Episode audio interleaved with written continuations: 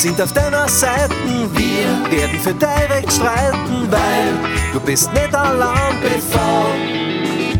Stefan Sandriser und sein Team. Information aus erster Hand. Hallo liebe Kolleginnen und Kollegen. Herzlich willkommen beim dritten Podcast des Zentralausschusses für Pflichtschullehrerinnen, dem Podcast. Mein Name ist Evelyn Nord ich bin stellvertretende Vorsitzende im Zentralausschuss für Pflichtschullehrerinnen und auch stellvertretende Vorsitzende der Pflichtschullehrerinnen-Gewerkschaft in Kärnten. Heute sind wir im Podcast-Studio mit Norbert, der uns wieder technisch unterstützt und vor allem mit dem Herbert Brandstetter. Herzlich willkommen, Herbert. Äh, ich möchte dir gleich das Wort erteilen. Vielleicht stellst du dich selber mal ein bisschen vor, bitte. Ja, hallo. Äh, mein Name ist Herbert Brandstetter, ich bin Dienststellenausschussvorsitzender im Bezirk St. Veit an der Glan. Wer mich nicht kennt, wird mich schon noch kennenlernen. Äh, wir freuen uns über die vielen positiven Rückmeldungen zum letzten Podcast und wir würden uns freuen, wenn wir Themenvorschläge von euch in unserer nächsten Podcast dann einarbeiten können. Falls euch etwas unter den Nägeln brennt, erreicht ihr uns unter der E-Mail-Adresse podzast.gmail.com oder auf der Homepage des ZA unter www.za.ksn.at. Danke, das waren ja schon ganz, ganz wichtige Informationen, die du uns da jetzt äh, oder unseren Zuhörerinnen weitergeleitet äh, hast. Ähm, heute zu den Themen heute. Äh, zuerst werden wir uns über das Betätigungsfeld eines Dienststellenausschussvorsitzenden ein bisschen mit dem Herbert unterhalten und ich möchte euch dann später noch ein paar Informationen zum Thema Einstufung im äh, Besoldungsrecht äh, näher bringen. Gut, also dann lass uns gleich in medias res gehen. Herbert, kannst du uns ein bisschen was erzählen über das Betätigungsfeld eines Dienststellenausschussvorsitzenden eines Bezirkes? Ja, natürlich. Das Erste, was einmal ist, das Wort ist kaum auszusprechen. Dienststellenausschussvorsitzender ist so sperrig, deswegen bitte ich euch, zu oder bitte ich euch mir zu entschuldigen, dass ich dieses Wort auf DA abkürze. Nun, ich bin eure erste Ansprechperson im Bezirk für alle Problemstellungen, die sich für euch im Dienstalltag eben ergeben. Meine Aufgabe ist es, eure Anliegen gegenüber dem Dienstgeber zu vertreten. Das heißt, dass wir in die Personalplanung einen wohnortnahen Einsatz der Kolleginnen und Kollegen äh, einbauen möchten, dass wir Rücksicht nehmen auf die Lebensumstände der Kolleginnen und Kollegen, wie zum Beispiel Kinderbetreuung oder irgendein Pflegeauftrag, äh, ich kümmere mich um Reduzierungen und Versetzungen, dass das eben gegenüber einem Dienstgeber umgesetzt werden kann. Auch wenn es zu Konflikten im Kollegium kommt oder mit der Schulleitung, bin ich eure Ansprechperson und versuche eben vor Ort die Probleme mit den betreffenden Personen irgendwie zu lösen. Zusätzlich organisiert auch die Personalvertretung immer wieder spezifische Fortbildungen für die Kolleginnen und Kollegen zum Thema Rechtssicherheit oder ich habe auch gemacht so im musisch-kreativen Bereich, Keramik oder Gitarrenkurse. Alles, was die Kolleginnen eben zur Bewältigung ihres Berufsalltages brauchen. Natürlich darf auch das Leibliche wohl nicht zu kurz kommen, deswegen machen wir immer wieder Veranstaltungen, gesellige Veranstaltungen, wo man sich ein bisschen vernetzen kann und sich ein bisschen austauschen kann. Herbert, Oft hört man, dass die Personalvertretung mit dem Dienstgeber zusammenbackelt. Was ja. sagst du da dazu? Backeln ist ein hartes Wort, aber in Wahrheit ist es genau das. Wir müssen Lösungen finden und zu Lösungen finden gehört, dass man mit allen Beteiligten eben spricht. Dass man nicht beleidigt ist, sondern dass man eben konsensorientiert Gespräche führt und das auch mit dem Dienstgeber. Reinhören, informiert sein. Als DA-Vorsitzender bin ich immer wieder mit Anfragen von jungen Kolleginnen konfrontiert, die die ersten Dienstjahre eben betreffen. Wie erfolgt eigentlich die Einstufung ins Gehaltsschema am Beginn meiner Dienstkarriere? Herbert, das ist eine never-ending Story. Wenn ich meinen Dienst zum Land Kärnten erstmalig antrete, erhalte ich einen befristeten Vertrag. Egal, ob ich aus einem anderen Bundesland komme, in dem ich bereits in 1L unbefristet eingestuft war, oder überhaupt erstmalig in Kärnten meinen Dienst antrete, erst, der erste Vertrag ist immer befristet. Für Kolleginnen aus anderen Bundesländern mit bereits unbefristeten Verträgen gibt es dann auch bereits einen 1L-Vertrag, aber wie gesagt auf ein halbes Jahr oder ein Jahr befristet. Und Kolleginnen, die neu angestellt werden, sind sowieso befristet angestellt, einmal für drei Jahre. Nach einer Gesamtverwendungsdauer von drei Jahren können Sie um die Übernahme in ein unbefristetes Dienstverhältnis ansuchen. Das Ganze hat aber jetzt nichts mit der Einstufung zu tun. Äh, wie ihr alle wahrscheinlich wisst, unterscheiden wir zwischen dem alten Dienstrecht und dem neuen Dienstrecht. Es gibt also das Gehaltsschema in 2L für im alten Dienstrecht für befristete Kolleginnen, das Gehaltsschema in 1L für unbefristet angestellte Kolleginnen und im neuen Dienstrecht das Gehaltsschema PD, pädagogischer Dienst. Ab 1.9.19 kann eine Kollegin, ein Kollege nur mehr im neuen Dienstrecht angestellt werden. Es gibt keine Wahlmöglichkeit mehr, wie es ein paar Jahre davor war. Somit ähm, trete ich meinen Dienst im neuen Dienstrecht an äh, und bin befristet auf drei Jahre. Die Einstufung erfolgt im neuen Dienstrecht aber sofort mit Dienstantritt. Ich erhalte bei der Übernahme des ersten Dienstvertrages einen Erhebungsbogen, auf dem sind alle meine Dienstzeiten aufzulisten. Und da sage ich immer den Kolleginnen, wenn sie sich an mich wenden, gebt alle Zeiten an, holt euch bei eurer Krankenkasse einen Versicherungsdatenauszug und dort sind alle Zeiten aufgelistet, die irgendwann einmal äh, von euch in irgendeinem Unternehmen, sei es in der Privatwirtschaft oder im öffentlichen Dienst, geleistet wurden. Und der Dienstgeber entscheidet dann, was, welche Zeiten für das Besoldungsdienstalter anrechenbar sind. Man unterscheidet dann da noch zwischen Vordienstzeiten und einschlägigen Berufstätigkeiten. Äh, Vordienstzeiten sind auf alle Fälle alle Zeiten, die ich im öffentlichen Dienst geleistet habe, Präsenzdienstzeiten und Zivildienstzeiten. Als einschlägige Berufstätigkeiten äh, nimmt man artverwandte Tätigkeiten aus der Privatwirtschaft bei verschiedenen Vereinen oder Organisationen.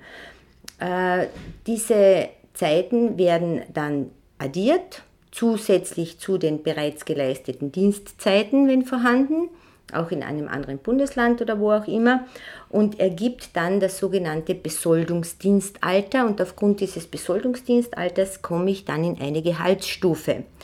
In PD im neuen Dienstrecht gibt es eben sieben Gehaltsstufen und äh, die Verweildauer ist äh, im Gesetz angegeben in der ersten Gehaltsstufe mit 3,5 Jahren. Alle weiteren bewegen sich zwischen 5 und 6 Jahren. Äh, da, durch diese 3,5 Jahre in der Gehaltsstufe 1 äh, gibt es oft Missverständnisse. Äh, das Gehalt, das man im PD-Schema erhält, ist eigentlich ein Mastergehalt. Und äh, das, äh, man geht davon aus, dass man den Dienst nach erfolgreich abgeschlossener Masterausbildung erst antritt. Und dann ist die Verweildauer dreieinhalb Jahre. Viele unserer Kolleginnen beginnen aber ihren Dienst bereits nach der ähm, Bachelor-Ausbildung und haben somit einen Vorbildungsausgleich und Abzug von zwei Jahren. Das heißt, die Verweildauer ist eigentlich 5,5 Jahre in der Gehaltsstufe 1. Im alten Dienstrecht gibt es die Einstufung erst bei Überstellung in das unbefristete Dienstverhältnis. Ich arbeite einmal drei Jahre mit einem sogenannten 2L-Vertrag. Da bin ich Stundenentlohner, je nachdem, wie viel äh, Stunden ich unterrichte, so viel kriege ich gezahlt. Da gibt es keine Vorrückung, keine Gehaltssprünge. Nach drei Jahren Gesamtverwendungsdauer kann ich ansuchen um Übernahme in das unbefristete Dienstverhältnis und dann erhalte ich in dem Zusammenhang äh, meinen Erhebungsbogen und ähm, habe meine Dienstzeiten dann auszufüllen und abzugeben. Gut, dann äh, ist es so, dass im alten Dienstrecht 18 Gehaltsstufen da sind und man rückt alle zwei Jahre vor und im Dienstrecht neu, wie gesagt, sieben Gehaltsstufen mit einem etwas höheren Einstiegsgehalt natürlich und äh, man rückt alle fünf bis sechs Jahre vor.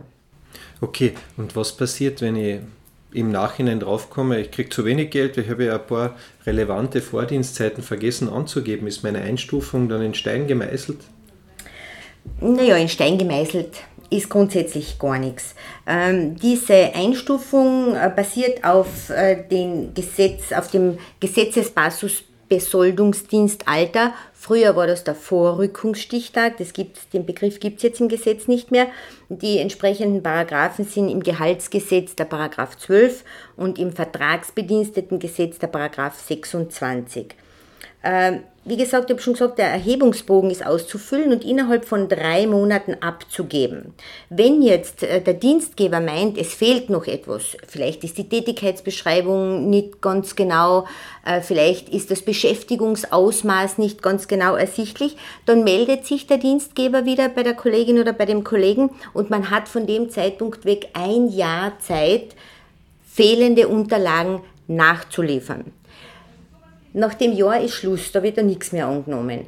Aber es erfolgt dann eine bescheidmäßige Erledigung des Besoldungsdienstalters. Jeder erhält eine Zuschrift. Wir sind ja alle, die schon viel länger im Dienst sind, äh, umgestellt worden. Im März äh, 2015 war das. Da hat man den Vorrückungsstichtag vergessen und hat das Besoldungsdienstalter ins Leben gerufen. Und jeder Kollege hat damals im März 15 einen ähm, Bescheid mitbekommen oder mit nach Hause bekommen, äh, wo Besoldungsdienstalter, das neu berechnete, draufsteht. Und auf solchen Bescheiden steht da meistens drauf, dass man eine gewisse Zeit, das sind meistens mehrere Wochen, ähm, Zeit hat, dagegen zu berufen. Wenn diese Frist natürlich verstreicht, dann ist es schwierig, dann wird es also kompliziert.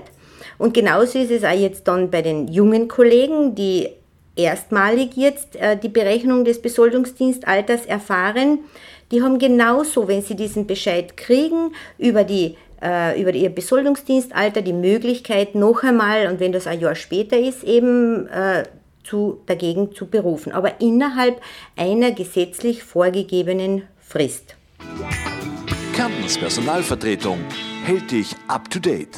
Boah, Evelyn, ich merke, mit dieser Thematik hast du aber intensiv auseinandergesetzt. Ich denke, wenn ich Fragen habe, werde ich sie in Zukunft dir stellen zu diesem Thema. Apropos Fragen, welche Zulagen kriegt man eigentlich als Lehrer, wenn man im PD unterrichtet?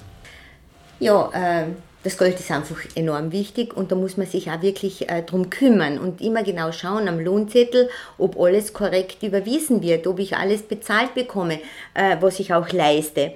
Äh, das ist nicht nur der Grundgehalt, der in, wie vorher schon besprochen, äh, in Gehaltsstufen, äh, aus, in verschiedenen Gehaltsstufen ausbezahlt wird, sondern ähm, es äh, gibt auch noch für gewisse Tätigkeiten Zulagen.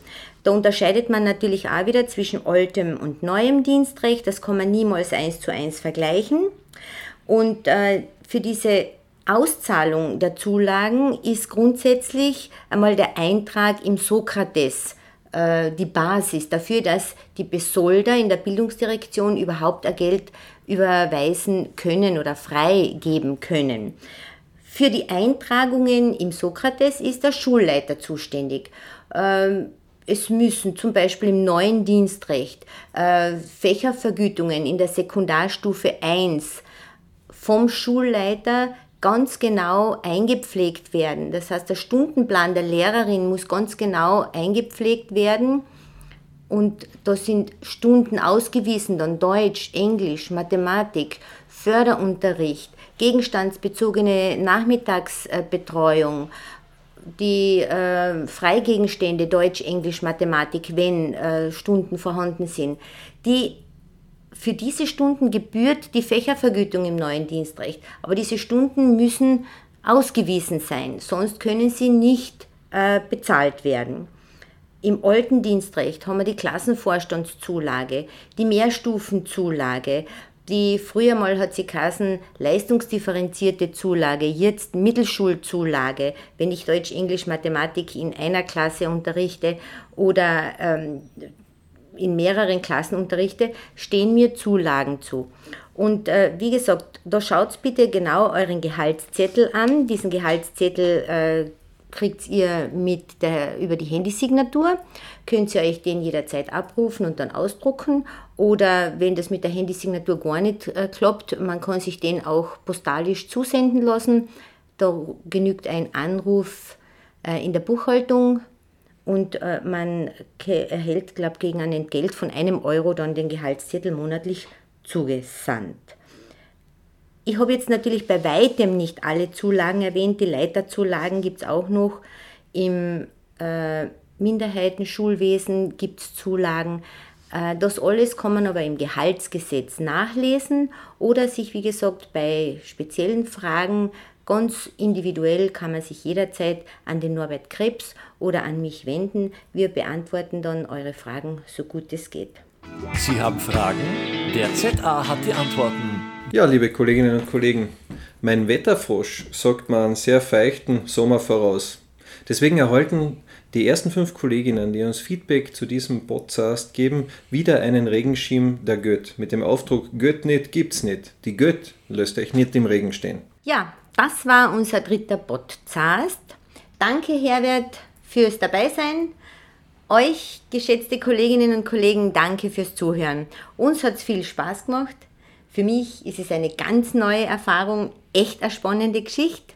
Wir hoffen, es war für euch informativ und interessant und wir freuen uns auf eure Fragen, Anregungen und Rückmeldungen, die ihr auf der Homepage des ZA, ich wiederhole es noch einmal, unter www.za.ksn.at oder unter der E-Mail-Adresse podcast.gmail.com äh, zukommen lassen könnt. Auf der Homepage findet ihr auch unsere Kontaktdaten, äh, Telefonnummern und so weiter. Danke Norbert für deine technische Unterstützung. Die hat uns außergerissen heute. In 14 Tagen gibt es dann den nächsten Podcast. Bis dahin wünsche ich euch alles Liebe und bleibt gesund. Wir sind auf deiner Seite, wir werden für dein Recht streiten, weil du bist nicht allein bevor. Stefan Sandrisa und sein Team. Information aus erster Hand.